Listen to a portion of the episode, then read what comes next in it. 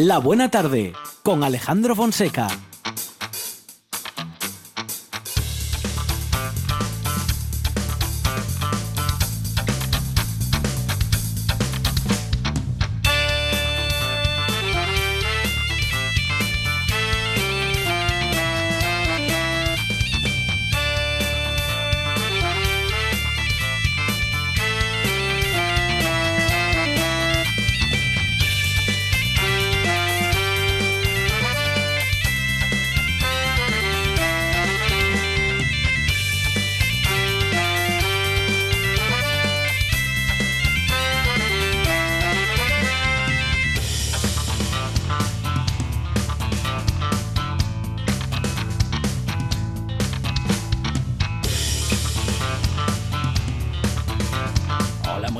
Son las 4 y 11 minutos de la tarde y esta es la radio del Principado de Asturias. Esto es La Buena Tarde.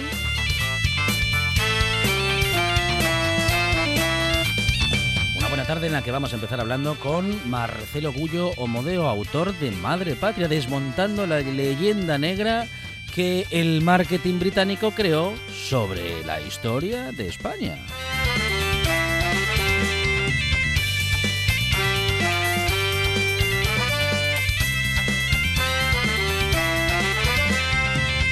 Tendremos también tertulia de poetas. Ana Lamela, José Yebra y Julia Navas estarán con nosotros en esta buena tarde.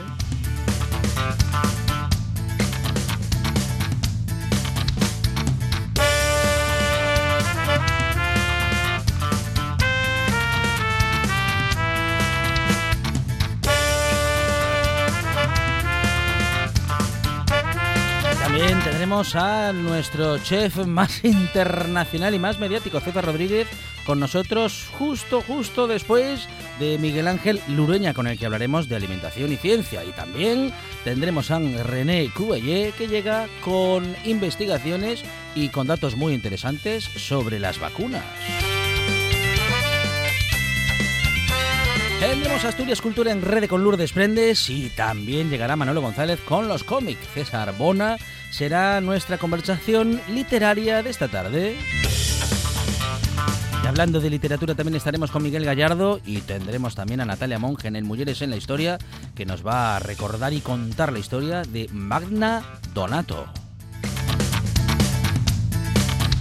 Y muchas cosas más que tendremos hasta las 8 de la tarde en esta buena tarde que está que tiene en la producción a Sandra González. Producción y cosas inexplicables de Radio para Monchi Álvarez. Sorpresas en directo y redes sociales Arancha Nieto. Con la participación especial de Lucía Fernández. Y en la puesta en el aire, Juan Saiz.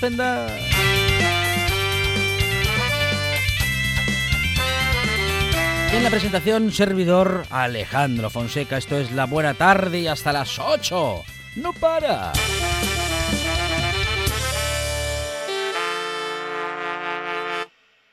Me gusta la buena tarde.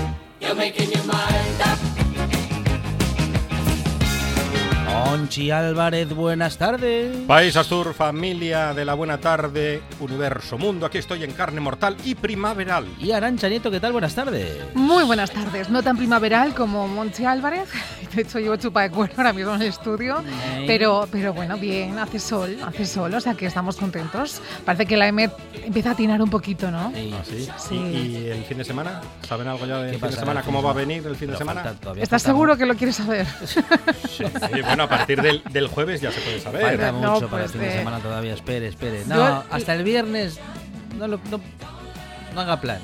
Yo digo, planes. Yo le digo, no, de Eh, momento eso. no haga planes. yo te voy a decir, No, no suelo hacer planes, voy de- del día al día.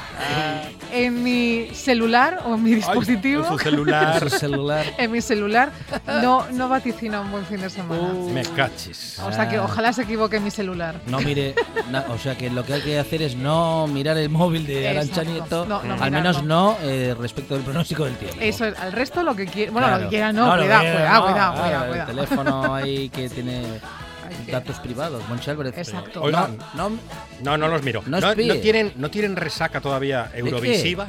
ah, sí. Claro, yo tengo resaca eurovisiva y como Ajá. ayer era el día del Sí. friquismo, Sí. friquismo eurovisivo. del friquismo eurovisivo y empezábamos el programa con la canción ganadora de 1981 en Eurovisión, que eran unos ingleses muy majos que se llamaban Bugs Fit. ¿Eh? ¿Cómo molaba? 1981. Qué memoria, No, Álvarez. en Dublín, en Irlanda. que ya estaba en la mili de aquella Monchi. Sí, entré con Tejero en el Congreso de aquella. sí. Bueno, cuidado porque tienes razón, Monchi. Preguntábamos el lunes, iniciando esa resaca eurovisiva tras el fin de semana intenso, a lo que Eurovisión se refiere, por la canción favorita de los oyentes de la Buena Tarde. Bueno, pues en, en este festival tan popular y, y en el que parece que España está pues destinada Gafada. a quedar la última, sí. Literalmente. Karina tiene su propia teoría, ¿eh? Tenemos que rescatar ahí su total. Sí, tiene, sí, tiene en una serio. teoría, pero es actual la teoría de Sí, Karina, porque si es actual no sé si hacerle Eh, caso. Eso es, es actual, por lo Ah. Tanto, igual credibilidad, bueno, en fin, Mm. vamos a dejarlo ahí. Y vamos a recordar, por ejemplo, Nuria Sabadell Nieto decía que Francia fue su favorita con diferencia, igual que tú. Me encanta. O sea, Francia. que, que este año para ¡Vive ella... la France! Fer Iglesias decía que Finlandia, Darsai, sin lugar a dudas. O sea que en este caso, bueno, pues ya tiene su favorito. Y luego tenemos clásicos como Carlos Ibáñez, que optaba por el Alala de Masiel, que dice que es el mejor tema de Eurovisión de todos los tiempos. Yo apostaría Ah, por llevar a Masiel otra vez, Sí, pero con Rodrigo Cuevas. Imagínese ¿En qué serio? dueto. Masiel con Rodrigo Cuevas. Dueto ganador. No sé si lo veo, ¿eh? Eh, eh, pero mm, yo estoy intentando Y es- imaginármelo y me, me cuesta. Y escanciando Sidra allí. Bueno, más el seguro eh, que se apunta a bombardeo. Pues claro que sí. Eh, Hoy sí. estamos eh, preguntando otra cosilla. Mm. Con, bueno, yo ya sé cómo os gusta el arroz con leche y vosotros sabéis cómo me gusta a mí. Sí. Eh, de hecho, nos llevamos mal en ese aspecto, en el Ujú, resto bien, pero hay, sí, hay, sí. hay conflicto bélico. Ah, bueno, en el, en el tofu también. en hay el tofu, conflicto. en el apio también lo hay. Bueno, arroz con leche, con canela, con requemado. Hay muchas formas de, de consumir este postre tan nuestro, ¿no? Porque también podemos considerarlo nuestro, ¿no? Sí. Y hoy viene Cefe. Hoy viene Cefe, pero Cefe ya sabéis que va un poco más allá siempre. Un y paso le- más que cantaría Pipo Un Prendes. paso más, que cantaría el gran Pipo Prendes, por cierto. Bueno, pues le he añadido un ingrediente secreto y no puedo desvelaros cuál es. No, no, no, claro, hay que lo tenemos que descubrir aquí. Eso es, lo vais a descubrir en cuando hagamos directo. la cata del arroz con leche. Pero bueno, que pueden nuestros oyentes decir, pues le ha puesto esto, le ha puesto lo otro. eh, Mm. Paprika, no sé, se me ocurre a mí, por ejemplo. Eh, yo solamente os haré una pregunta. Sí. ¿Habéis hecho testamento? Eh, no. Es que total, Total. ¿para qué voy a hacer Pero claro, testamento? tampoco- ¿Qué voy a dejar? tampoco hay Los mucho- muñecos de kiosco. Tampoco hay mucho que gestionar, efectivamente. El Jul, por ejemplo, ¿no? Ah. A mí a quien le queda el Jul o las gorras de, de Las gorras, las camisetas. Bueno, pues vamos a ver qué es lo que le ha añadido Cefe. Yo espero que estéis preparados, que tengáis un vasín de leche cerca por si las moscas. Ya sabéis que, que eso calma el paladar cuando uno consume cosas así diferentes. Y ver, veremos cómo termina esta tarde de la buena tarde.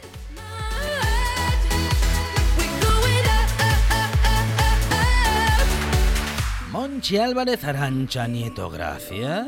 De nada. Adiós.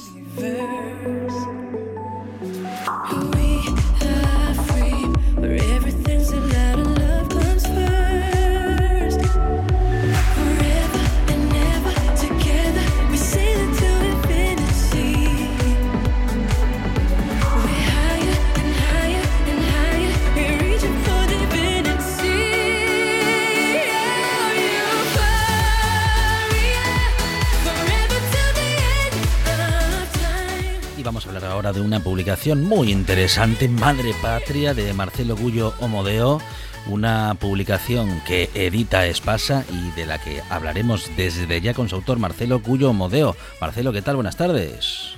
Sí, buenas tardes. Muchas gracias por el llamado. Bueno, Marcelo, desde, bueno, tengo entendido que nos eh, atiendes desde Buenos Aires, ¿esto es así?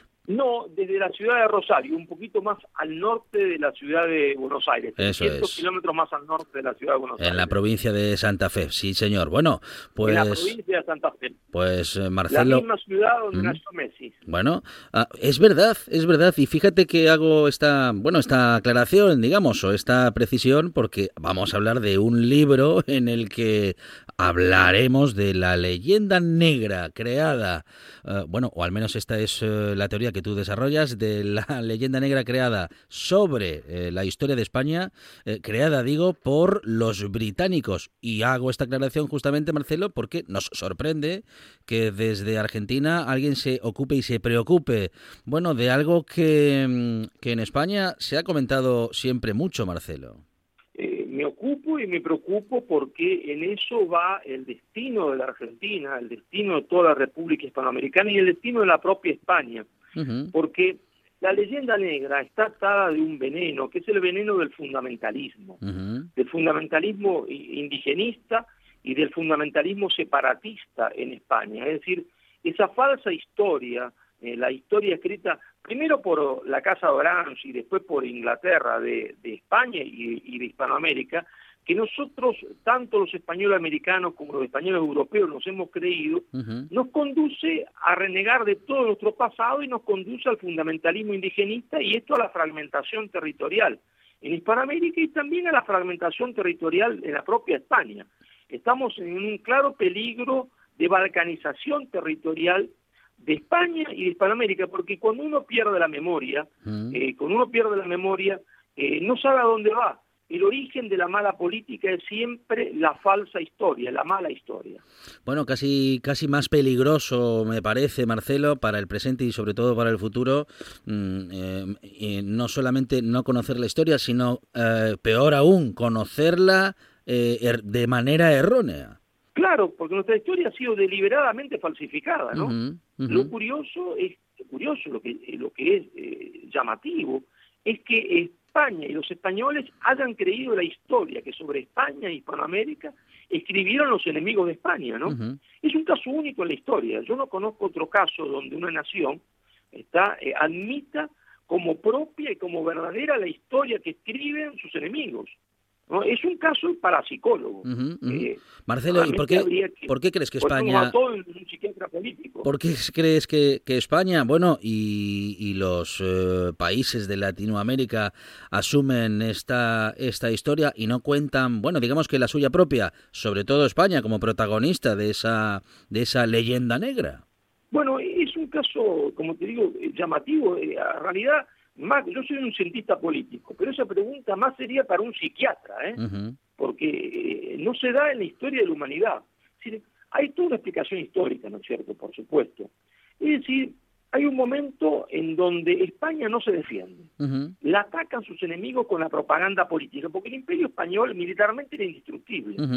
Cuando Inglaterra ve que militarmente el imperio español es indestructible, lo que hace es, bueno, no podemos ganar la guerra militar, vamos a agarrar, ganar una guerra eh, psicológica, una guerra moral, con una propaganda política, escribiendo y fomentando una falsa historia de España. Y al principio España, una especie, no lo sé si etos católico, eh, dijo, no, no nos defendemos porque tenemos la verdad. Y la verdad no necesita ser defendida. Era un error, porque la verdad siempre necesita ser defendida ante semejante propaganda política. Podemos decir que la leyenda negra eh, fue la primera fake news de la historia, la obra más perfecta del marketing político jamás hecho en la historia de la humanidad. Y en un principio España no se defendió. ¿Y después qué pasó? Después vino el cambio de monarquía, cuando los Austrias son suplantados por los Borbones. Y los Borbones en realidad era una, era una casa francesa que no tenía ningún interés en defender la historia de España ni la historia de los Austrias, ni la historia de Isabel, ni de Fernando, ni de Carlos I de España, ni de Felipe II, ni de Felipe III, ni de Felipe IV, no les interesaba. Y ellos venían con el prejuicio y con la carga de la leyenda negra y dejan que se predique la leyenda negra, que también se predicaba en Francia, contra España en la propia España. ¿Está? Eh, caso único también en la historia, ¿no es cierto? No les interesaba no solo defenderse, sino que tomaban la historia de España, escrita por quien había sido el gran enemigo de España, que era Francia. Y entonces, eso dio este combo, este cóctel nefasto, que es el que vive España hoy, don- y, y el que vive Hispanoamérica, Ujú. donde gran parte de la población cree esta historia falsa. Y la historia falsa, como digo, es el origen de la mala política, ¿no?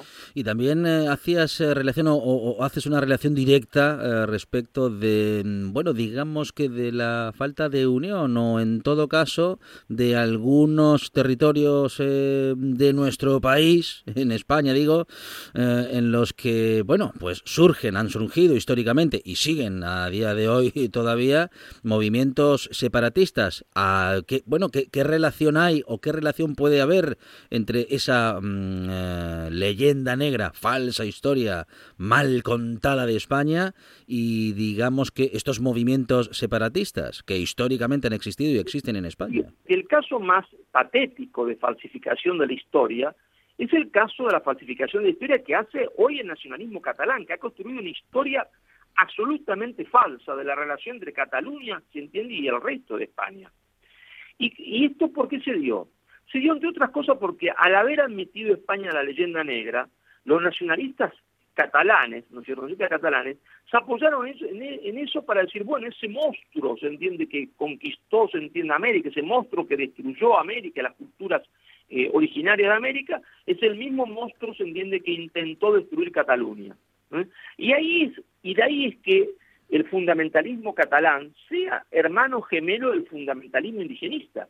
Es, los dos comparten, se entiende, la falsificación de la historia, eh, una historia falsa que los lleva a generar en quien cree esto como verdad revelada, un odio, se entiende, hacia España, pero un odio creado artificialmente. Esto es lo terrible de esto, ¿no es cierto? Lo terrible de esto, porque esto conduce inevitablemente a la fragmentación territorial, a que eh, exista movimientos independentistas que finalmente terminen, se entiende, destrozando España y movimientos fundamentalistas indigenistas en Hispanoamérica que terminen destrozando a la República Hispanoamericana partiéndola en tres pedazos, que existe una República Mapuche, una República Aymara, una República Quechua.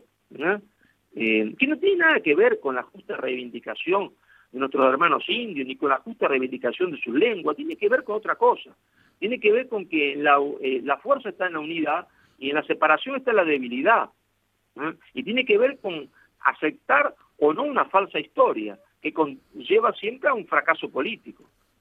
Eh, luego estamos eh, destinados, Marcelo, em, a- al fracaso en España o estamos destinados al fracaso en Latinoamérica.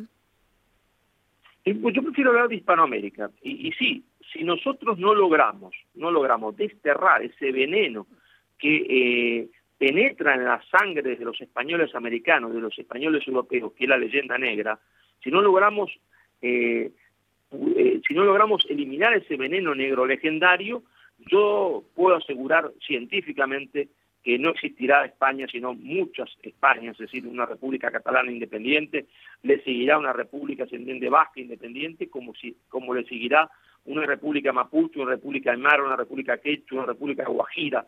Es decir, vamos camino a un nuevo a una nueva explosión, se entienda, una nueva fragmentación territorial, inexorablemente. A eso conduce la falsa historia. La falsa historia conduce a la falsa política, al desastre. Marcelo, ¿cómo ha sido recibido tu libro en nuestro país? Eh, ¿Qué comentarios has recibido? ¿Qué, de- qué devolución de, bueno, pues de, Bueno, la- de- desde España, que somos que protagonistas ¿no? de, este, de esta historia? Sí. La verdad que todavía no lo sé, porque eh, es el día de hoy en que están todas las librerías españolas.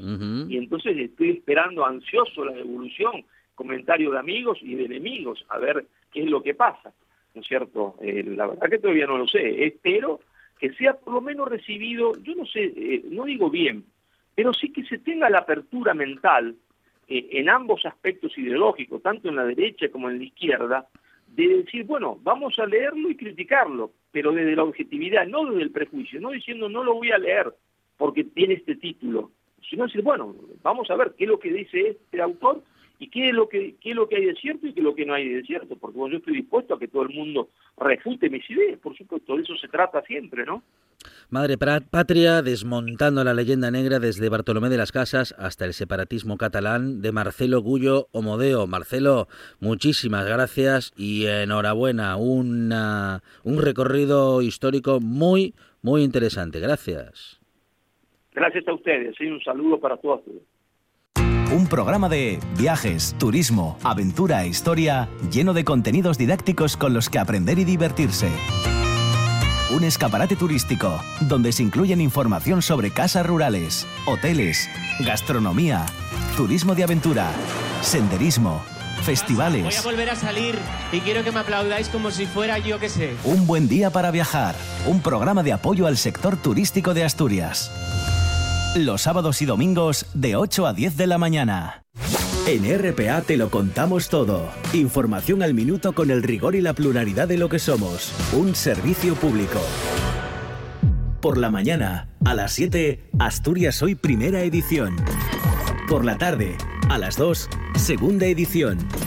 Y por la noche, a partir de las 8, tercera edición. Y a, y a las horas en punto, boletines de noticias. Asturias hoy. La actualidad no descansa. Nosotros tampoco.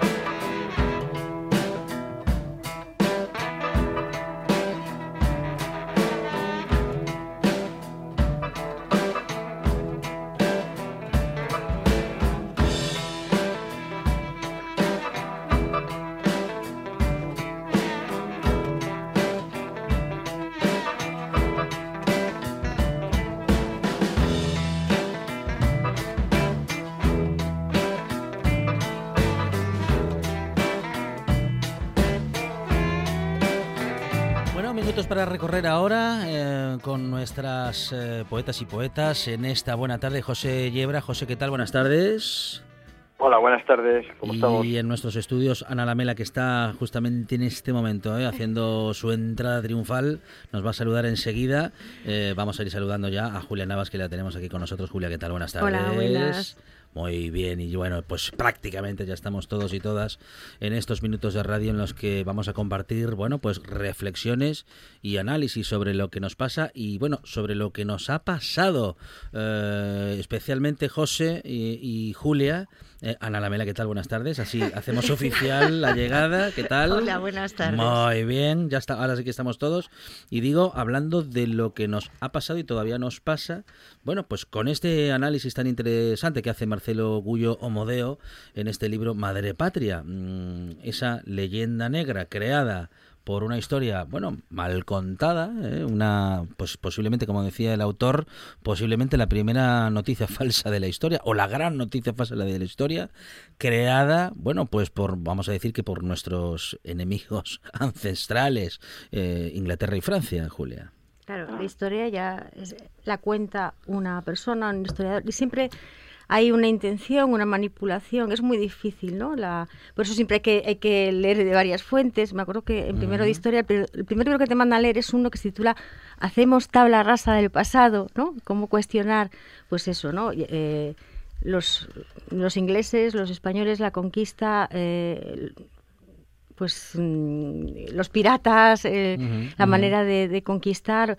Eh, la crítica de unos y otros cuando la- los dos cayeron en los mismos errores, barbaries. Bueno, pues eh, la verdad es que es muy interesante el tema y, y el libro. Mm. Y que contemos, Ana, que los que mm, abordaban barcos desde el bando británico eran corsarios y los que lo hacían desde el bando español eran piratas. Bueno, eso es eh, un poco eufemismos, ¿no? Eh, que, que utiliza el punto de vista de quien cuenta la historia, ¿no? Sí. Entonces, eh, bueno, pues, pues está muy bien echar la culpa a la otra parte y, poner mm, a la otra parte como la mala. Eso siempre yo creo que se hace y, y como dice Juli, la historia la cuenta mm, personas y entonces nunca es realmente lo que pasó. Ujú. Versiones, versiones de la historia, José. Lo que pasa que en este caso, y por lo que dice también el autor, eh, hemos dejado que la historia mm, preponderante fuese, bueno, pues esa otra versión y no la nuestra, José. Sí, no, hombre, a ver, yo los británicos son, son vamos, unos fieras a la hora de, de- de lanzar propaganda, y lo llevan siendo muchos años, ¿no?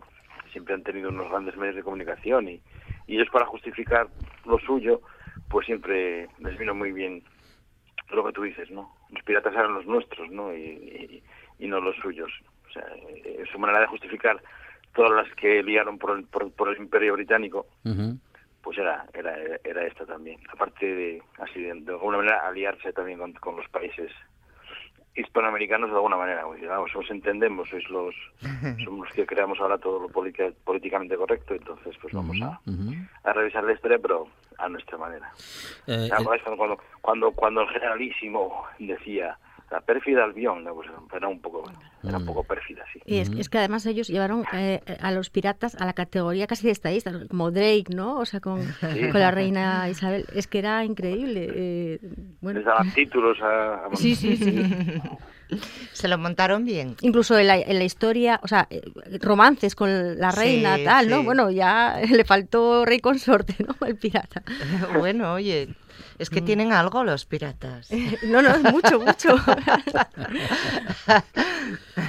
Y y- y- y, um, eh, compartís eh, la opinión del autor, esta en la que dice que a partir de esa leyenda negra mm, eh, también hay dentro del territorio español muchos muchas poblaciones, muchos grupos sociales que no quieren pertenecer a esa España. Analiza y además sugiere que el separatismo dentro de nuestro país tiene que ver con esa imagen, con esa imagen que se tiene también desde dentro de España, Julia, de España o de aquella España que al final es esta. Mm, Bueno, puede. eh, por ejemplo, pues la parte de Cataluña siempre ha estado más abierta, a lo mejor a, Francia. eh, no sé, no sé. Bueno, yo ahí mm, me falta, no, no, no lo sabría decir a ciencia cierta, ¿no? Si, si viene por ahí, porque bueno, eh, a ver, asalta la, la, eh, el estar sometidos con un país nacionalista, ¿no? O sea, que, siempre se ha querido presentar desde los reyes católicos como una unificación forzada, entonces eso siempre hay resquemores, no sé, no sé. Ana, No sé, yo tampoco lo tengo muy claro eh, si se puede decir que viene desde ahí. Yo creo que, que también es una manera de, mm, no sé, de, de- de siempre cuestionarte qué eres, ¿no? En este caso, qué es España, ¿no? Y entonces la, eh, los ciudadanos y las ciudadanas pues nos, mm, nos preguntamos si queremos eh, ser de, de esa España que nos cuentan o de la España ideal que querríamos tener, ¿no? Entonces es- yo creo que, que, que, que eso es lo Claro, que hombre, pasa de en esa, realidad. de esa España mm, eh, totalitaria y rancia, Claro. ¿no? donde el- hasta la- los Países Bajos nos cerraban, eh, se prohibía entrar a los españoles, había carteles, ¿no? Como en, en ver a los perros. Es decir, que claro, es que eh, la propaganda, la realidad de una España terrible, ¿no? Pues Claro. pesa todavía en muchos sectores. Claro que y pesa. otros ahora se arraigan en ella, o sea, en este- Pero, vamos, todos los países tienen una, una historia que, que les gustaría borrar. Mm. Es que no solo es, es España. Entonces, todos, bueno, los, pa- aquí no todos los hay... países tienen más o Claro, menos sombras ¿no? en claro, su historia. Claro. por eso, que no es cuestión de que oh, lo- España fue malísima. Pues, oye, Lo que es que España fue muy protagonista, tuvo mucho poder, Sí, entonces, claro. claro. mm. sí sí Que Pues- de la tortura los todos los países, tampoco. Eso. Aquí, aunque la, la Inquisición eran, vamos, eran de Champions League. total. Bueno, eh, sin, sin negar... los, los británicos no se quedaban atrás. No, no, no. ah, bueno, es que a eso iba, sin negar que hubo Inquisición en España, que, Mm. que- que solo faltaría, pero no fue la única, ¿no, No, José? Quiero decir, en. Europa... mm, No, no, pero es que tú cuando hablas con un, con, con- hablas con un inglés Mm. cualquiera, ¿no? Y ellos Sí. siempre tienen esa idea de, o sea, como los Monty Python, no nadie esperaba la, la Inquisición española, entonces para ellos, pues si, si, si, si vas a la Torre de Londres y ves aquí instrumentos de tortura Sí, sí. en, en- en otros contextos, si nos dais a veces mil vueltas en, todo esto y cortáis m- muchas más cabezas que nosotros, pero bueno, es, es lo que lo que lo que la historia te, te- te- o sea, lo que se repite mil veces se acaba convirtiendo en historia. Claro. sí. Eh, Sí, totalmente. Por ejemplo, calvinistas, esta gente eh, son mucho más crueles y más Sí. eh, sádicos que incluso que la Inquisición. Pues, eh, por lo menos eh, eso, el católico tenía esa cosa del perdón, la culpa, tal. Mm. Es muy, sí, sí, esto es un tema muy interesante porque eh, nosotros nos llevamos la fama, pero otros cargaban la lana. Como También- También. siempre. Bueno, habrá que seguir leyendo libros de historia ¿eh? para tener más datos y poder sacar, eh, bueno, pues esas conclusiones que en este caso nos acerca o nos ha acercado Marcelo Gullo Omodeo con ese libro mm, di- editado por Espasa, Madre Patria. Y en esta patria chica en la que habitamos, o bueno, también en la, en la patria grande, eh, el mundo rural, eh, la denominada España vacía o España vaciada, reivindica su, su derecho o su reclamo de pagar menos impuestos, eh, por un lado para arraigar población y por otro, pues porque justamente en, eh, en lo que conocemos como zona o zonas rurales no se tienen ni muchísimo menos los mismos servicios que bueno que tenemos Pues es Julia, eh, Claro. Ana y José que tenemos Sí. bueno pues en las ciudades o en los Claro. centros urbanos. ¿no? Contaminan menos, utilizan menos servicios. eh, yo creo que, que es sería muy, muy justo, ¿no? Porque el desequilibrio, eh, ellos digamos que, que eso, gozan de menos de esos beneficios que resultan caros luego para la población, ¿no? Entonces Mm. yo creo que es una buena manera de incentivar y de equilibrar también. Sí. Mm. Ujú. Hmm. Sí, Ana, sí. Yo estoy de acuerdo. Eh, eso sí, los servicios deberían de tener los mismos que en una ciudad. Claro, um, no, no te quedas solo en que tienen menos servicios y por eso Claro. tendrían que pagar menos, menos impuestos. Sí, tendrían que pagar que menos tendría- impuestos, pero tendrían tendrían, que, tener- igualarse los servicios sí. sanitarios, por ejemplo. hay, Ujú. hay muchos pueblos que, que no que tienen que irse a kilómetros para llevar a alguien al hospital, ¿no? Y, eso no me parece igualitario, no me parece justo. José. Sí, yo creo que sí. por supuesto que, aparte de que tampoco se pueden bajar impuestos indiscriminadamente porque eso provoca, al final provoca una desigualdad brutal, sí, como dice Tomás Yarte, ¿no? el, el diputado este, que tienen que tener una fiscalidad de- de- diferente, diferente a los demás y, y acorde a, a, a- a las prestaciones que ellos obtienen en, en la zona rural.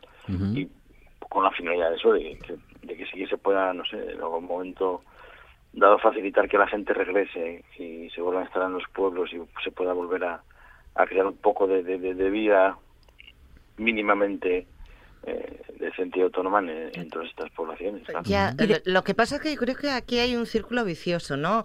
Al no haber los servicios necesarios, claro, no, no hay escuelas, no hay sanidad, tal, la gente se va marchando Claro. y busca un sitio más adecuado para vivir.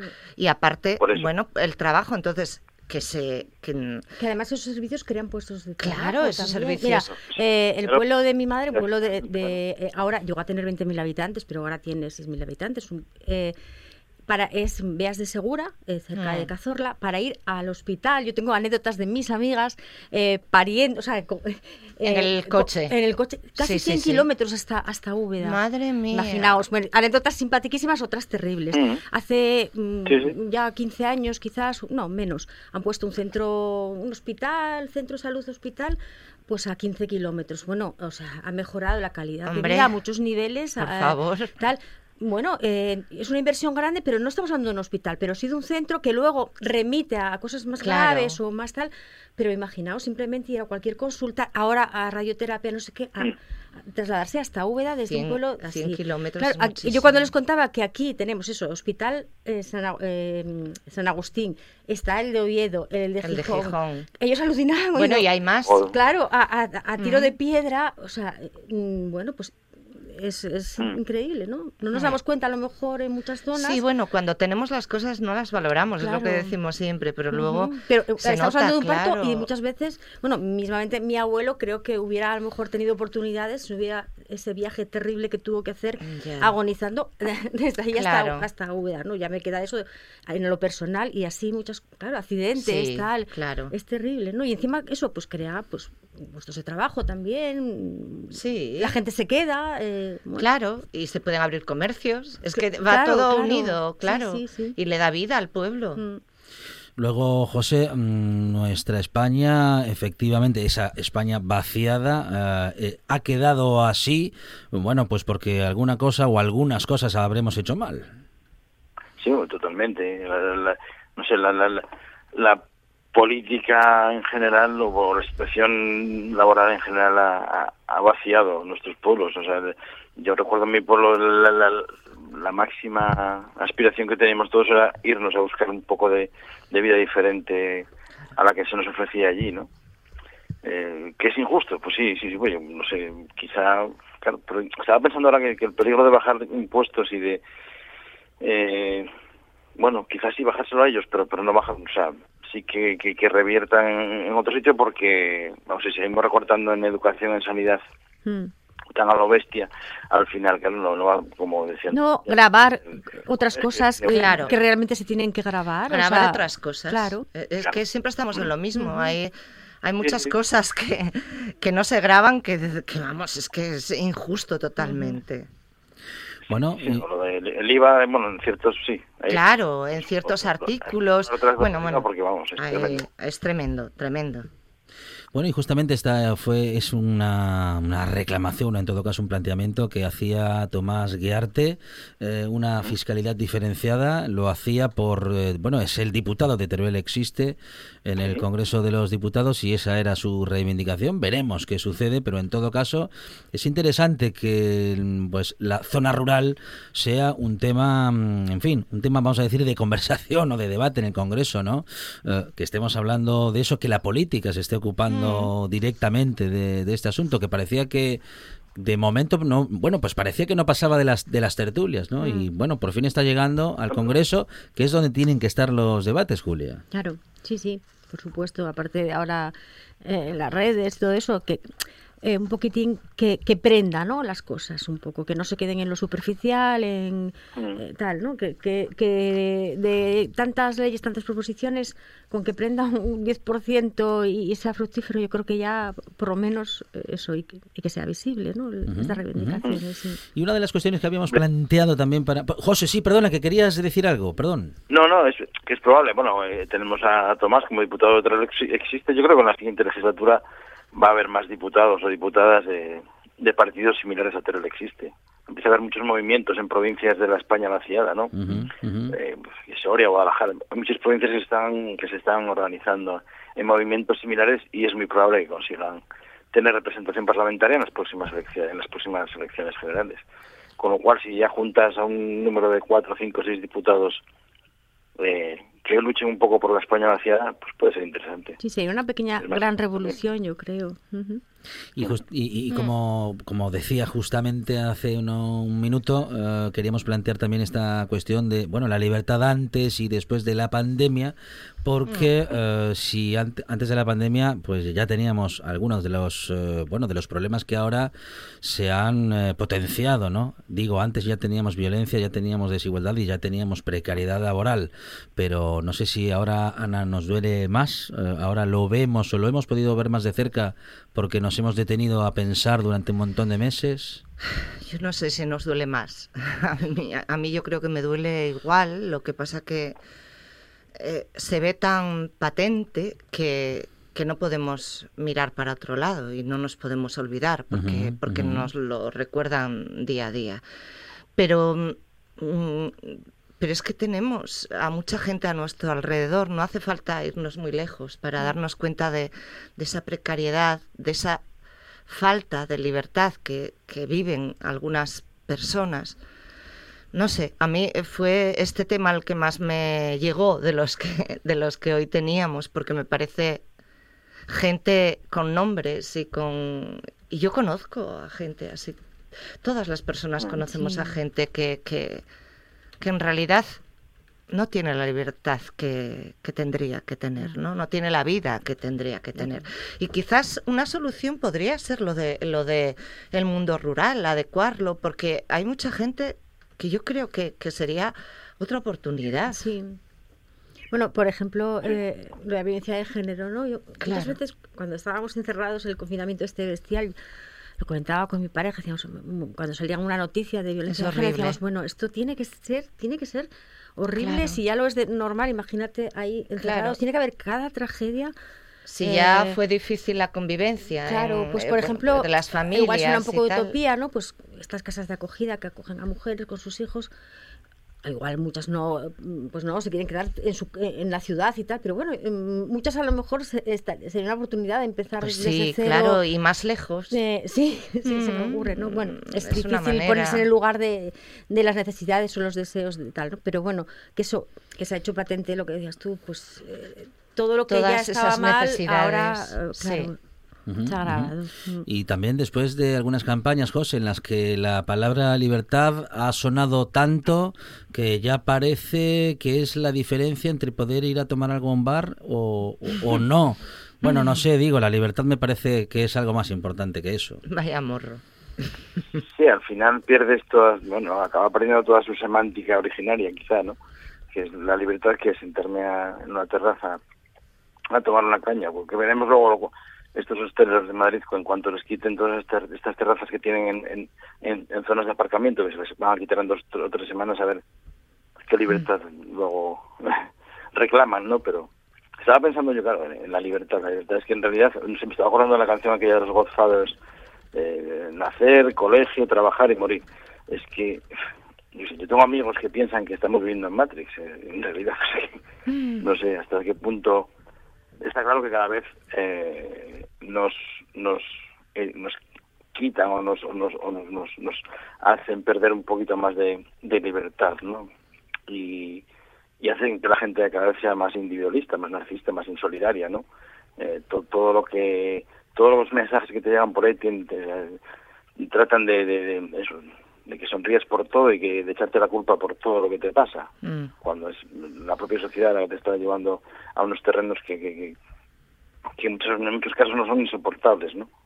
Y pues toda la, pan- la pandemia ha agravado todo esto muchísimo, claro. Es el, es el, el, el, no sé, el infierno capitalista Sí. en su máxima expresión. Ujú, ujú. Ah, Ana, eh, Positividad, como, como, como reboso positividad estoy dando.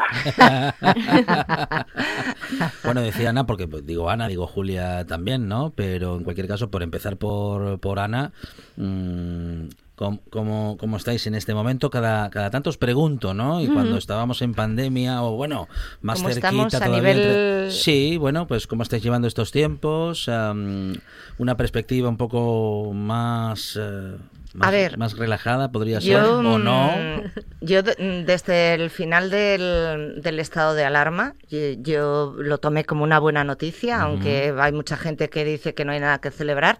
Yo sí celebro volver a tener, eh, poder tomar decisiones sobre cosas. Creo que eso es parte de nuestra libertad. eh, y, y por eso lo, lo celebro y, y lo quiero, vamos. Y, y cómo llevo ahora esto? Bueno, pues mm, a ver, a nivel personal, pues eh, yo creo que lo llevo bien en cuanto al trabajo, porque se me abrieron muchas oportunidades de trabajo y estoy contenta en ese sentido. Eh, luego en cada casa hay sus problemas y, se llevan como, como se pueden, pero mm, quizás eh, tengo un punto más de nostalgia o de, de tristeza que en el confinamiento, no lo sé, igual, igual me esperaba, tenía esperanzas en, eh, un milagro, no sé, no sé qué pensaba yo. Julia, ¿cómo, Yo- cómo lo estás viviendo? con mucho escepticismo, cierta rabia mm, y apatía, o sea, una mezcla un poco rara. Pues mm, en el fondo no me esperaba grandes cosas del comportamiento, del cambio este que, que decían que íbamos a ser mejor y tal. Pues estoy triste por lo que se avecina, por esta especie de eso de casi distopía, ¿no? De pues mm, el panorama de, de- no hace más que cerrar mm, locales, sitios, Ujú, la gente. pero es en general el modo de vida que se está ahora por ejemplo lo de las compras de internet claro se han acentuado la gente cada vez compra más por internet no y el otro día discutiendo con alguien sobre lo de Amazon y tal eh, es que no nos damos cuenta mm, que, esta- que este gigante va a ca- cambiar hasta la configuración de las ciudades. Va a ser las ciudades van a ser de otra manera. Bueno pues estoy en este plan. Estoy entonces estoy muy encerradita en casa. Yo que siempre he sido muy de bueno me gustaba salir. Me cuesta Sí, muchísimo sí, a mí me cuesta mucho sacarla de casa. Mucho, de verdad, me cuesta muchísimo. O sea, cualquier. Estoy ahí tirando, No, tirando. no me invento disculpas. Tengo bastantes motivos para quedarme y tal, y, ujú. y- y los, y son casi como mi tabla de salvación porque me cuesta, me cuesta. Estoy bastante bluff. A ver si espabilo un poco. sí. José, ¿cómo, cómo, cómo, cómo lo llevas? ¿Cuál es tu caso? Bueno, yo con, a ver, con, con la ilusión intacta siempre. Yo, verdad, Qué guay, José, decía antes, qué bien. yo vengo a trabajar y yo me comunico con toda esta gente y veo toda esta gente joven con toda esta ilusión a pesar de, lo, de, de- de todo lo que han tenido que, que- que- que estar padeciendo Ya. y lo que siguen padeciendo, ¿no? Por lo tanto, demonizarles y demás.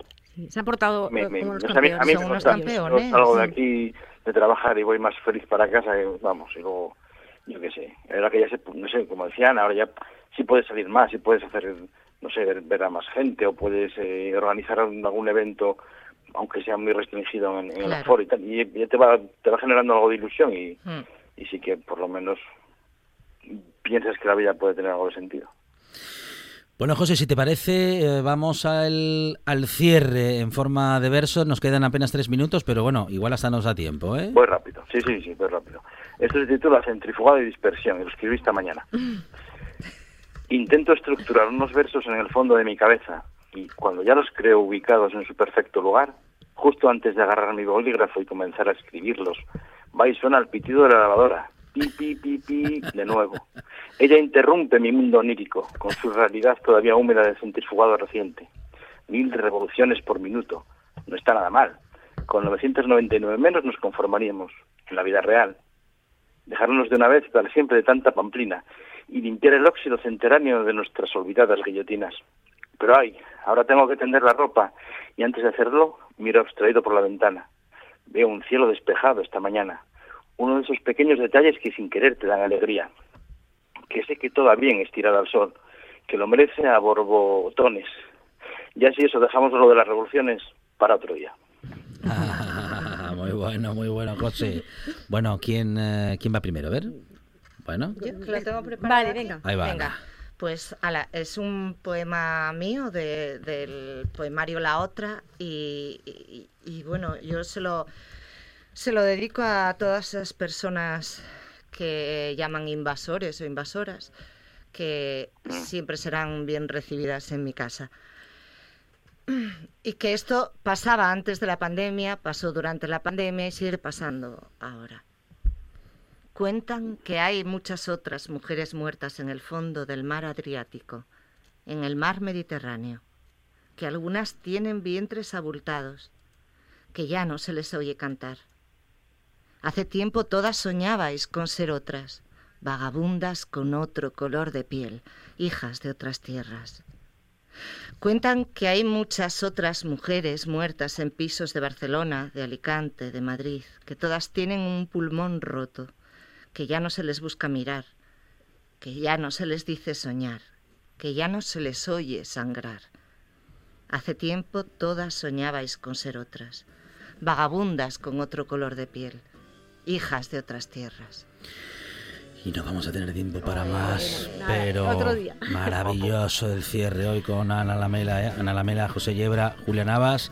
Eh, el próximo día empiezas tú, ¿eh? Para que no nos quedemos sin, sin tu poesía. Nada, un abrazo, Julián. Un abrazo, Un abrazo, fuerte, José. José. Siempre emocionante, compañeras, compañero. Eh, noticias y la buena tarde. Después, sigue.